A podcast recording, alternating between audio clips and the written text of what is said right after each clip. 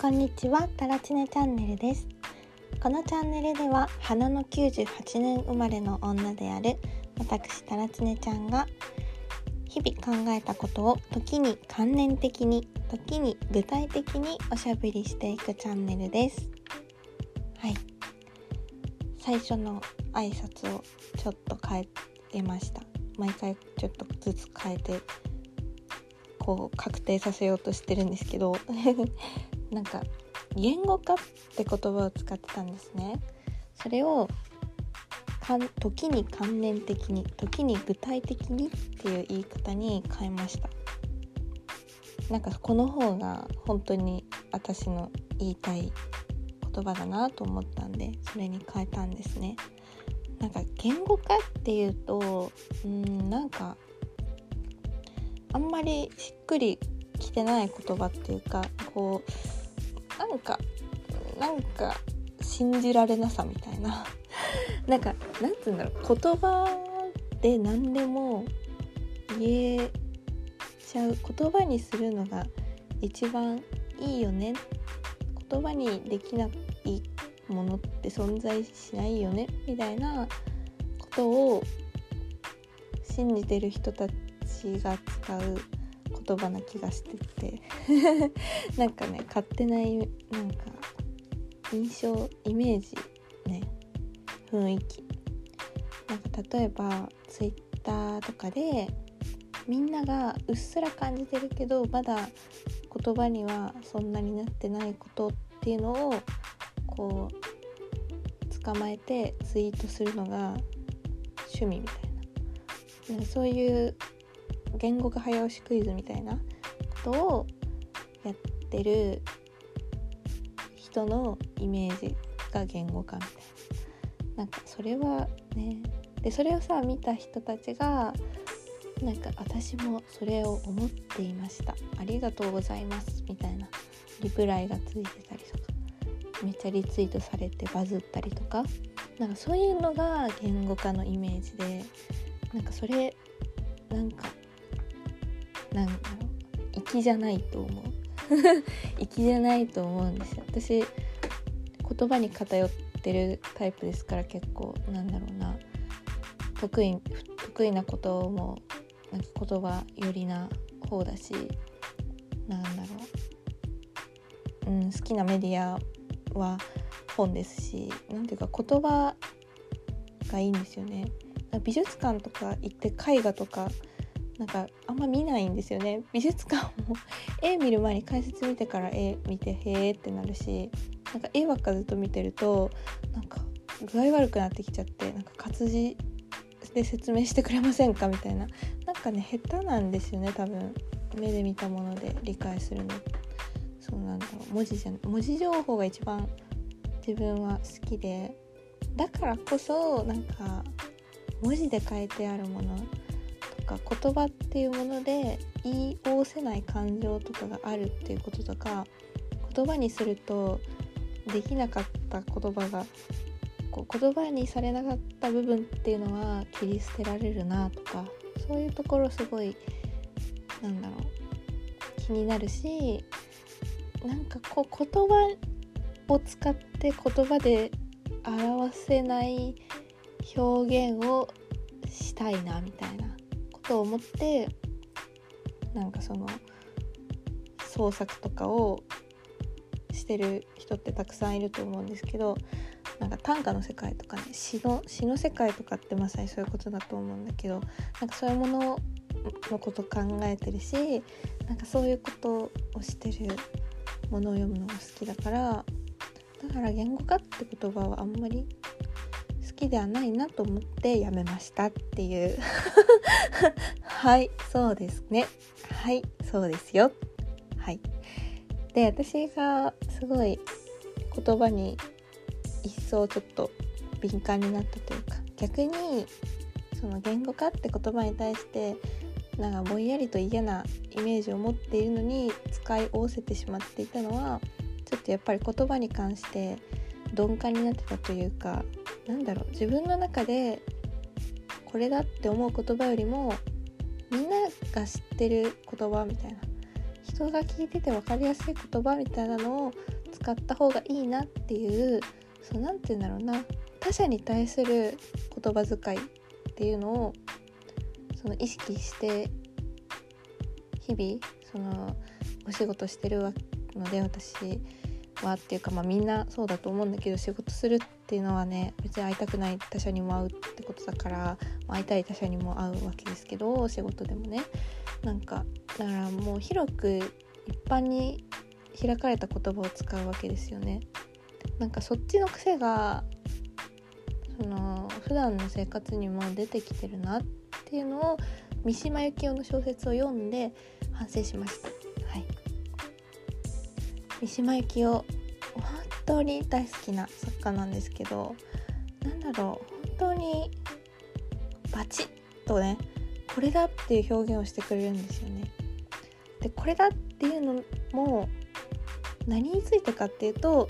なんかその言語化早押しクイズ的なこれだっていう言葉にする言葉にした表現ではなくてじゃあなんかこう何？情景描写が美しいとかなの？とかね。よくそういう褒められ方褒められ方って言い方でいいのか分かんないですがもうしてますけど三島って。そうじゃなくて観念。観念的なものを描写する。際の言葉の的確さがすごいなと思うんですよね。すごく観念的なこと書いてるのになんか分かりやすい分かりやすいというかそうでしかなくてこう分からざるを得ないみたいな。何て言ったらいいんでしょうか。本当に読んでいただきたいんですけれども。はい。私はあの三島由紀夫が生前最後に書いた小説が最終巻として収められてる「北条の海」という小説の第2巻を読みました。本当に素晴らしくてうん。なんか政治思想のためにあの死を選ぶ切腹をする若者のお話なんですけれどそうなんだろうな純粋な自分の信念とか観念こう政治思想のために政治思想のために命を捧げてもいいっていう純粋さが主人公だったわけですけどなんかそういう純粋なものを汚されるぐらいなら死んだ方がいいとか純粋さをこう表現するためにこう死を選ぶみたいななんかその激しさその激しさがなんだろううん泉のような砂漠のオアシスなような気持ちでガブガブと飲んでおりましたね。はい。私は別にね政治思想のために命を投げ出そうなんていうふうに思っておりませんし普段はねなんかこうとにかく命は大切にしなさいみたいなことを あの人に向かって言っていたりするのでお仕事とかで。なんかなんだろうなんていうの？内容？この物語の具体性にこうななんかすごく共感するというわけではないですけれども、まあ、そんなねそんなレベルで物語は読んでないですそのレベルでしかね読まない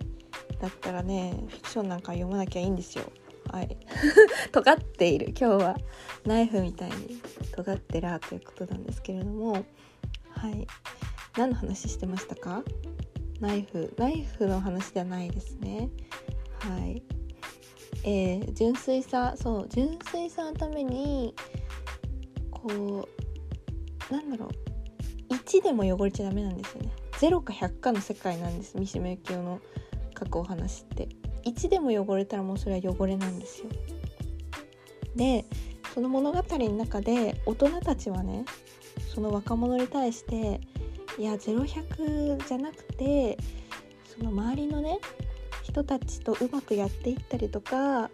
こう時には人を利用したりしながら自分の信念政治的な信念を達成していくのがまあいいんじゃないのと。むなんかこう死んで信念を見せつけてやるみたいなそういうね0100のやり方じゃなくてあの成功していくことだってできるんだよみたいな。他者に出会ってその他者の言葉を受け止めてこう折衷案出したりとかねぐにぐにこう自分の体をこう変えてなんかそのまあ何て言うんですか本音と建前みたいなもんですよね。本音と建前を使い分けたりとかそういうことをして人は大人になるんだよって純粋な信念っていうのはまあ持てないんだよって案にね青年に伝えていくわけなんですけれどその意見に対して青年はやっぱり反発反発したり受け入れたふりを見せてあのもう全然受け止めてなくてあの自陣する切腹するってとこにね行くわけなんですけれどなんかその、ね、感じがすごい共感するところではないですか？なんか大人になるとか社会人になるとか他者が多くいるところで生きていくみたいなことをする時にはさそう、まあ、混沌とした場所に行くわけですからその他者に出会うわけですよね。自分の信じてるこうだっていうものだけではやっていけなくてその他者に出会った時にそのどうするのか？って言ったらやっぱり相手に伝わる言葉で話して理解し合ってこう妥協できる場所で合意するとかそういうことをして大人になっていくわけじゃないですか。なんか私はそれがすごい嫌だったんですね。去年とか 社会人になりたての時に。なんで私がってこうなぜ私がそれをやらなくてはいけないんですかっていう私が正しいんですけれどっていうふうに思って あのやっていたんですけれどでもやっぱりなんか自分のこう及ばない自分じゃ及ばないような考えのその人々にもたくさん出会ってあなんで自分ってちっぽけだったんだなって知ってこう何て言うんですかもっと人の意見とか受け入れようみたいなね考えになっていったんだけどもだけどもこの物語の青年のような自分のね信念に純粋であること少しも汚れを許さない感じはなんか私はほん私も本当はそういう気質の人間なんだかなっていうのを思ってすごく心の栄養になりましたね。はい。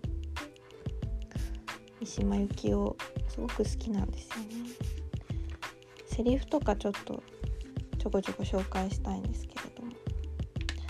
あの青年を取り囲むね。大人の一人がその青年に対して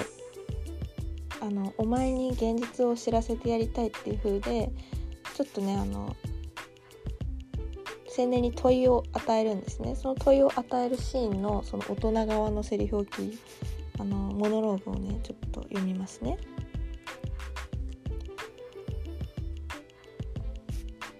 すなわち功の考える純粋透明な志の密室を思い詰めた女の感情の夕映えの紅で染め直すこと相手の世界をお互いに否定し去るほかはないほど相互の最も真実な刃で戦わせること。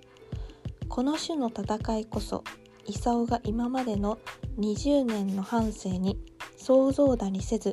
夢見ることさえなくしかもある性の必要から必ず知らねばならないところの戦いだった。功は自分の世界を信じすぎていた。それを壊してやらねばならぬ。なぜならそれは最も危険な確信であり彼の生を危うくするものだからである。もし功が計画通りに決行し暗殺し自陣していたとしたら彼の一生は誰一人他人に出会わずに終わる生涯になっていたであろう。はい。中略。今こそ功は憎しみを知っただろう。それこそは彼の純粋世界に初めて現れた異物の影だった。どんな切れ味の良い刃もどんな俊足も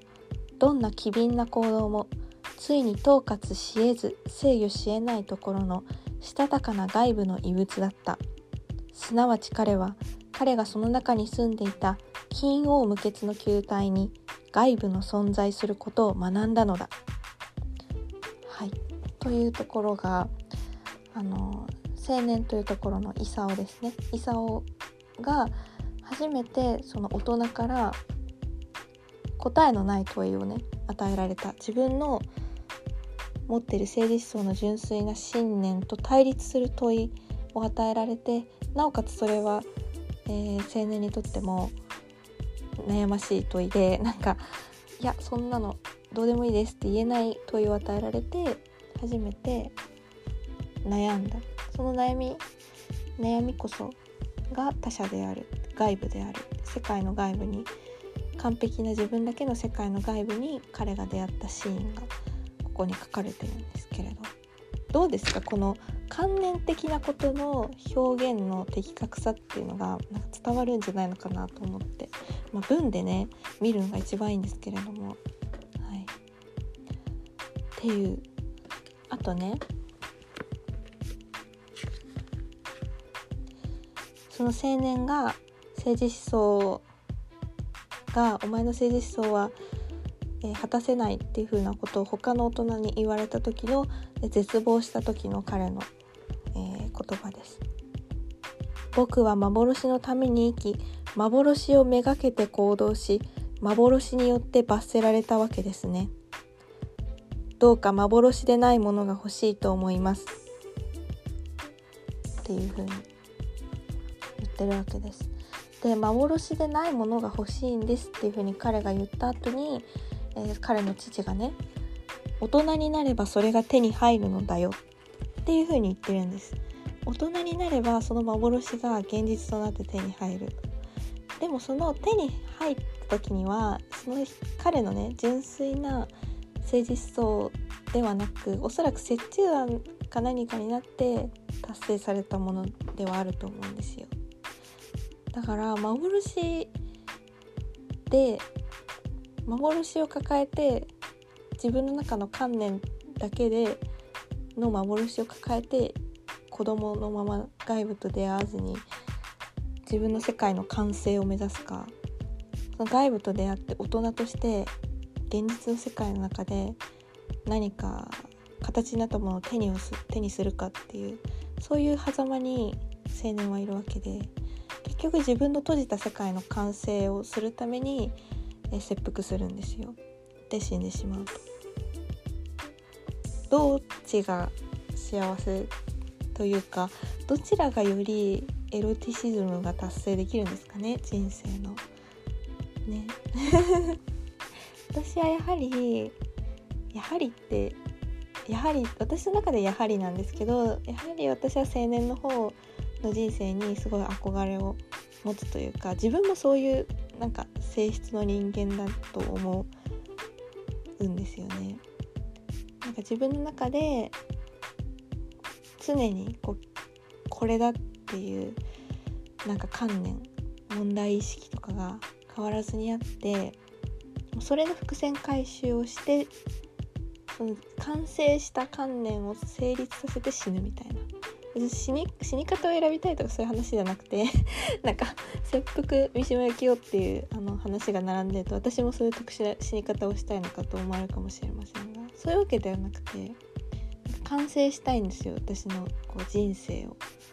その完全に。っていうその関連的な完成にその興奮を覚えるエロティシズムを感じるっていうたちなので私はそういうたちの人間がおそらく三島由紀夫ってすごく好きだと思うんですよね。観念的なものにものの達成に興奮を覚える人々 御用達の三島由紀夫っていう私は結構ジェンダー女女のジェンダーに関することですごいこだわりがあるのでそこら辺の観念の完成というか一種地獄巡りをするっていうのが多分自分のテーマなんだろうなと思ってはいて、はい、三島由紀夫のね仮面の告白とかもねすごいすごいんですよ。性癖の地獄巡りをしてる人みたいな お話で一貫した性癖を持ってるんですよ。一貫した性癖を持ってる人が自分の性癖とその真っ当な社会人としての人生っていうのがその当時のね当時の真っ当とされる社会人の人生っていうのが両立しなくなった時にどちらを選ぶかみたいな。でも結局性癖の方に流れていったっていうようなお話と私はね私はそのように読んで理解していて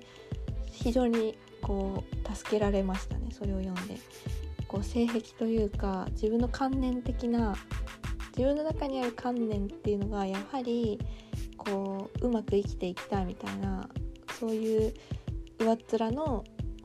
自分の願望よりもやっぱ深いところに根を張ってそういう観念の地獄巡りからは結局逃れられないしその逃れられなさっていうのはやはり楽しいものだっていう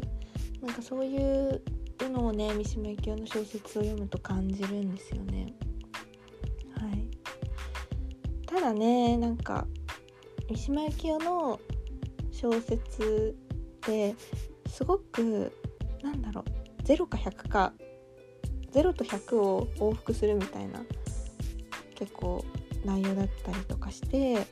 真ん中折衷案とか、まあ、仏教の言葉で言うと中道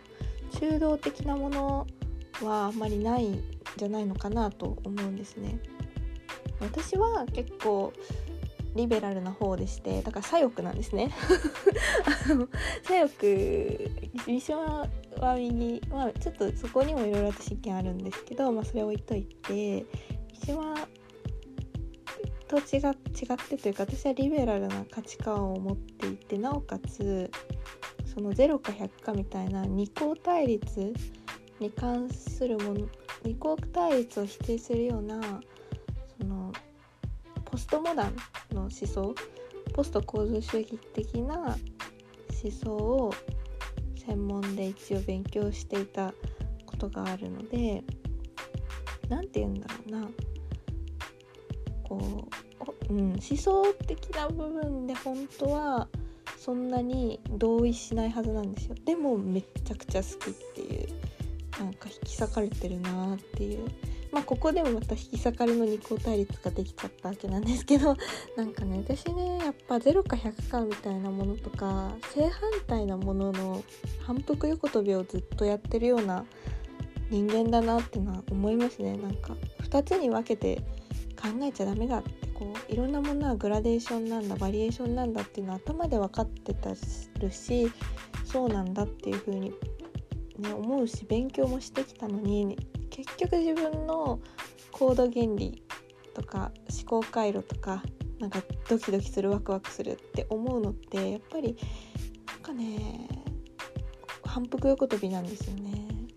極端なものの。なんかすごい派手に遊んすでにすごい すごく派手に遊んだ翌日に図書館でめちゃくちゃ勉強したくなるみたいなそういう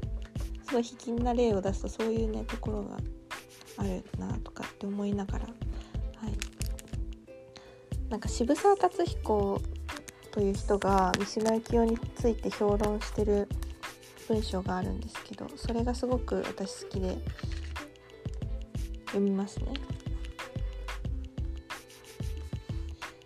絶対と相対生と死精神と肉体理性と狂気絶望と快楽などの観念を表裏一体とする厳しい二元論に生き絶対を垣間見んとして果敢に死んだ日本の天才作家三島由紀夫の魂よ休んじて眠れかし。はい。というところでちょっと漢字が不安なところあるんですけどちょっと読み方違ったらごめんなさい。やっぱこう厳しい二元論の間で絶対的なものをこう探してきた人なんだっていう風に書いてあってそのね言葉がすごい好きなんですよね。でなんでしょう。なぜこうも二元論に聞かれてしまうのかっていう、はい、ただ長生きをねできないですよね。ねこの何か絶対的なもののおかげで自分が神聖な存在でいられるみたいな発想を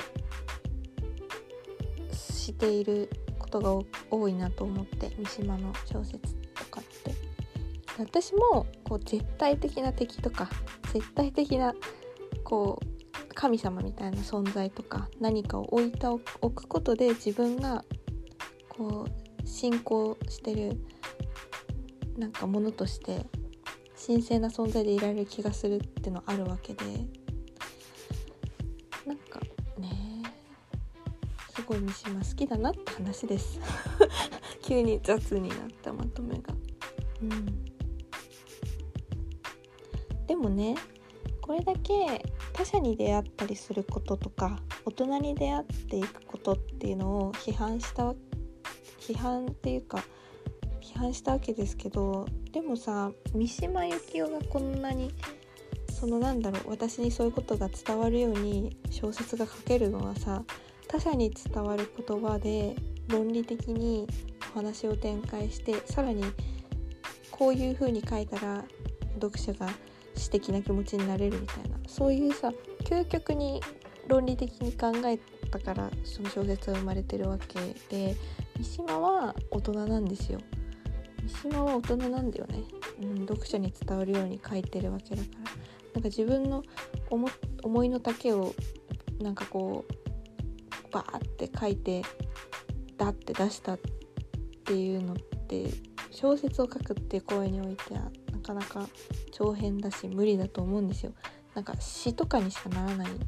小説にするにはやっぱ論理が必要なわけで。論理を使えるってことは大人ってことだから。で私は創作したいって思うから小説書きたいなって思うから結局だからその子供子供のままの純粋なその自分の信念を100達成したい信念というか自分の観念をね純度100で保っていたいっていうよりかは他者にちゃんと伝わる言葉に書き換えられるぐらいには冷静さと客観性とあとは広い視野を持った上で自分の、えー、信念とか観念を100で書くような能力技術を手に入れてそれをこうちゃんと書く書き下ろすっていう信念をねこう社会に対する忖度なしで書くっていうことができるようになることがなんか一番目標なんだよな。ってなんか三島の 三島の人生を考えて思った。その小説をただ読むだけだったら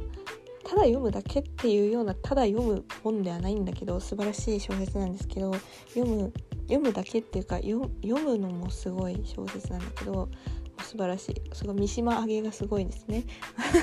なんかうん。それ読んだことによってやっぱ神聖な純粋な観念を持つっていうのは素晴らしいって思いながらも